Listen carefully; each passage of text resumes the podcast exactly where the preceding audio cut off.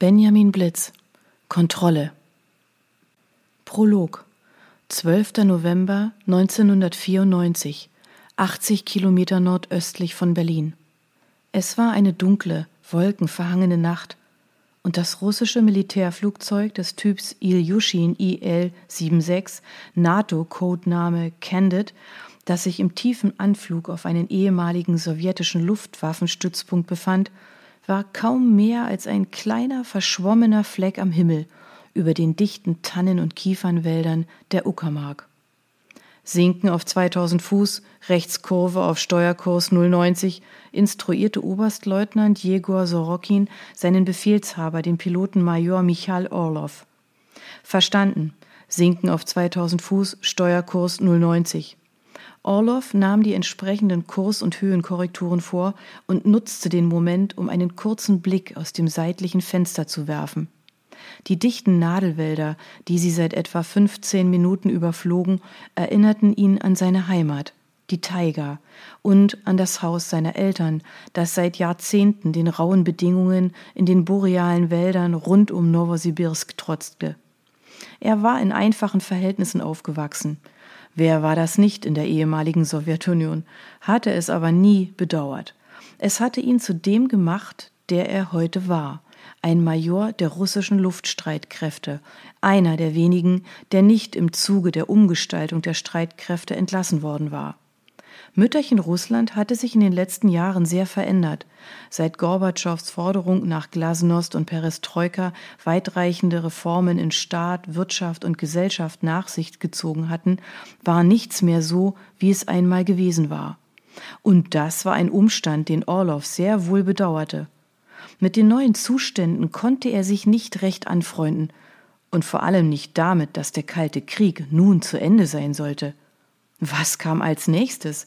Die Amerikaner als Verbündete? Orloff schüttelte missbilligend den Kopf, während sich ein schiefes Lächeln in seine Züge stahl. Sorokin musterte seinen Vorgesetzten verstohlen von der Seite.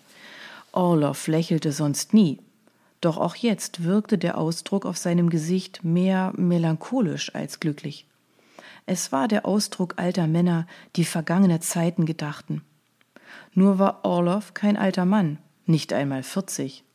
Aber oft waren es nicht die Gene, die einen altern ließen, sondern die Dinge, die man erlebt hatte. Etwas, das Jegor Sorokin, wohlbehütet in den Randbezirken von Moskau aufgewachsen und Eliteabsolvent der Allgemeinen Militärakademie, nicht verstanden hätte. Er war gerade erst 24 geworden und hatte eine steile Karriere hinter sich. Eine Karriere, die allerdings nicht viel wert war. Ansonsten hätte er sich nie freiwillig für diesen Einsatz gemeldet. Fakt war, dass der Sold der russischen Soldaten, ob beim Heer, der Marine oder der Luftwaffe, kaum zum Überleben ausreichte. Viele litten Hunger und verscherbelten nebenbei Militäreigentum, um über die Runden zu kommen.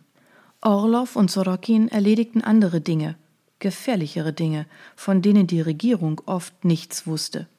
Aber jeder war sich nun einmal selbst der Nächste. Sorokin lehnte sich vor, um die Checkliste vor der Landung durchzugehen. Er nickte zufrieden und verstaute das speckige Ringbuch wieder in der Seitentasche. Landeskurssender auf 109,10 Megahertz. Positiv, bestätigte Orlov. Wir befinden uns auf einem guten Gleitpfad. Fahrwerk raus. Fahrwerk ist draußen, sagte Sorokin und warf einen prüfenden Blick auf den Höhenmesser, als würde er den Anzeigen nicht vertrauen dass die Luftwaffe hier tatsächlich ein Instrumentallandesystem installiert hat. JK 789, wie der Codename des Stützpunkts lautete, war früher einer der größten Umschlagplätze in der DDR, erklärte Orloff. Ich war schon ein paar Mal hier. Na, dann sollte die Landung ja kein Problem werden. Beide Männer lachten, doch man hörte die Nervosität aus ihren Stimmen heraus. Sie machten sich keine Sorgen um die technischen Aspekte der Landung, dafür waren sie viel zu routiniert, sondern vielmehr um die Fracht oder genauer gesagt, wie die Fracht auf die Landung reagieren würde. Schon beim Start hatten sie Blut und Wasser geschwitzt, denn obwohl sie den genauen Inhalt der Frachtcontainer nicht kannten, wussten sie doch, dass er höchst instabil war.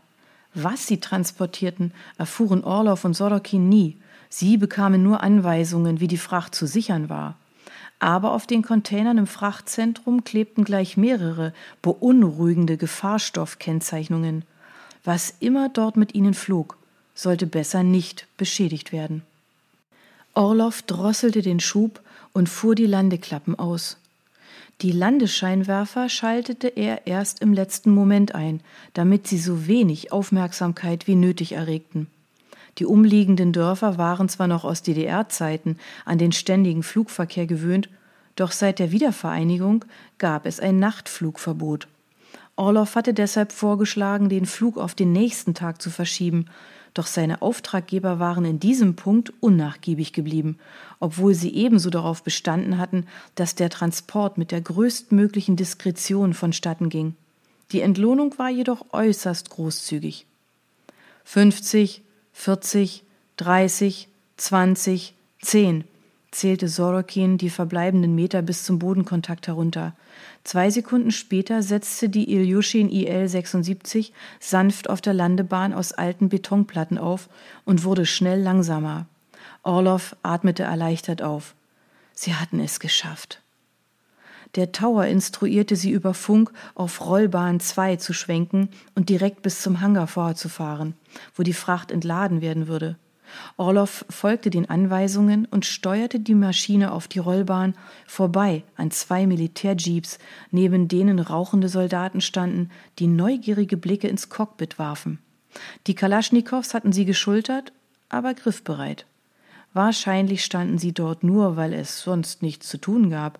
Bis auf wenige verbleibende Wachmannschaften war der Stützpunkt verlassen. Aber es war auch möglich, dass der Kommandant sie zur Sicherheit dort postiert hatte.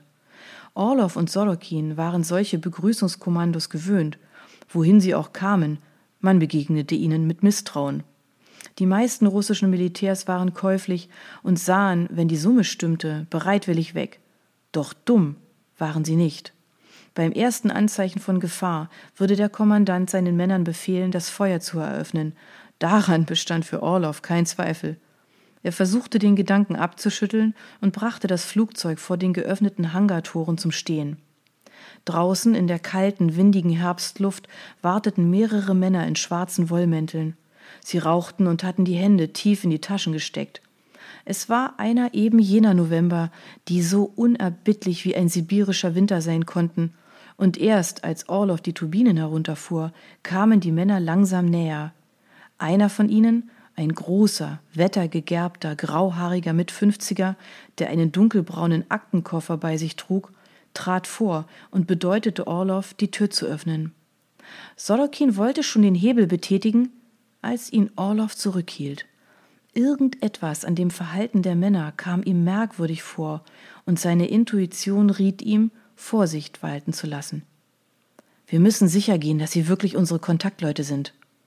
Sorokin nickte und verschwand wieder im Cockpit, wo er auf einem schmierigen Blatt Papier in großen Druckbuchstaben das Wort Parole notierte und es an die Fensterscheibe hielt. Der Grauhaarige, der Orloff ein wenig an Zar Peter den Großen erinnerte, lächelte. Dann streckte er den freien Arm aus und deutete auf die linke Tragfläche. Sie sind es, sagte Sorokin, öffnete die Tür und ließ die kleine Leiter herunter. Kalte, schneidende Luft wehte herein und ließ Orloff frösteln. Es roch nach Kerosin und feuchter, morastiger Erde. Sie befanden sich mitten in einem tiefen, von Seen und Tümpeln durchzogenen Waldabschnitt. Bevor Orloff das Flugzeug verließ, betätigte er noch den Schalter, der die Luke zum Frachtraum absenkte, und schlüpfte in seine Fliegerjacke.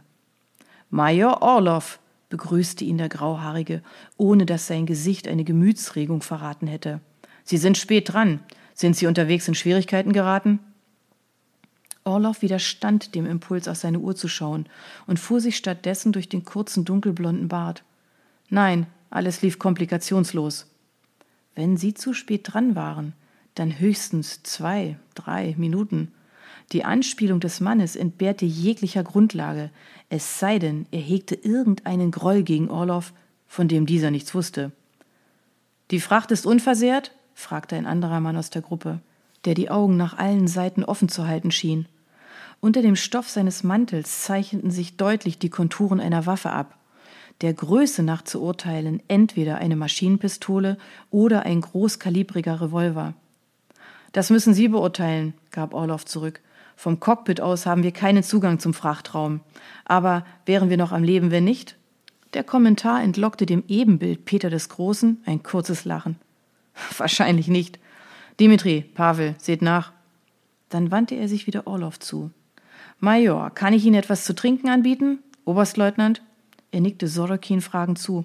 Wir haben Wodka da. Nicht der beste, aber frisch aus der Heimat. Danke, sagten Orloff und Sorokin gleichzeitig. Nur raus aus der Kälte. Während der Fremde sie zu einem kleinen Nebenhaus führte, hinter dessen Fenster schwachgelbes Licht flackerte, ließ Orloff seinen Blick schweifen. Viel hatte sich nicht verändert, seit er das letzte Mal hier gewesen war. Nur dass jetzt alles in einem fahlen, unheilvollen Halbdunkel lag. Der Stützpunkt erstreckte sich über mehrere Quadratkilometer und zu seinen Hochzeiten waren hier mehr als ein bis zweitausend Soldaten stationiert gewesen. Jetzt zeugten davon nur noch die leerstehenden Kasernen, Hangars und Aufenthaltsräume. Alles wirkte heruntergekommen und dreckig. Wahrscheinlich, weil sich niemand mehr die Mühe machte, die Anlage instand zu halten. Ein Sinnbild des neuen Russlands. Bevor sie das Wachhäuschen betraten, drehte sich Orloff noch einmal um. Die Männer in den schwarzen Wollmänteln waren gerade dabei, mit Hilfe einiger Lagerarbeiter in grauen Overalls und einem Schwerlastgabelstapler die Frachtcontainer zu entladen. Große weißgestreifte Ungetüme, auf denen die leuchtenden gelb-schwarzen Hinweisschilder besonders unheimlich aussahen. Ein beklemmendes Gefühl machte sich in Orloffs Brust breit, und er sah sich hilfesuchend nach Sorokin um. Zum ersten Mal in seiner Karriere als Transporteur regten sich Zweifel in ihm, ob er das Richtige getan hatte. Und es war auch das erste Mal, dass er sich ernsthaft fragte, was er da transportiert hatte. Denn was auch immer es war, es flößte ihm Angst ein.